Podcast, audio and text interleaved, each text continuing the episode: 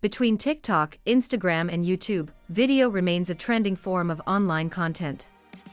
And social networks are betting on this format, which offers great viral potential. In order to stand out from the crowd, YouTube has once again revealed some benefits of making YouTube Shorts to convince users to use their platform. Here's the lowdown. Platforms are pulling out all the stops in order to attract new users. Faced with stiff competition in the ruthless world of social networks, YouTube has decided to boost its incentives to help creators earn money. With the rise of TikTok, the American platform has seen its place as leader in the world of viral videos challenged.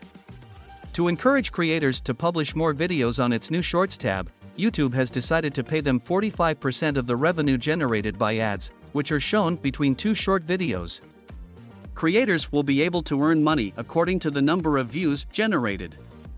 But be warned, in order to take advantage of this, the creator must have at least 1,000 subscribers and have reached 10 million views with Shorts videos within 90 days. If you meet these criteria, you can join the YouTube Partner Program. In addition to this publicity nabbing move, YouTube also announced the launch of Super Thanks. This new option allows users to give money in the form of tips to the creators of their choice an option now deployed on Shorts videos. Creators will be able to receive donations of $2, $5, $10, or $50. A new source of income that could attract many.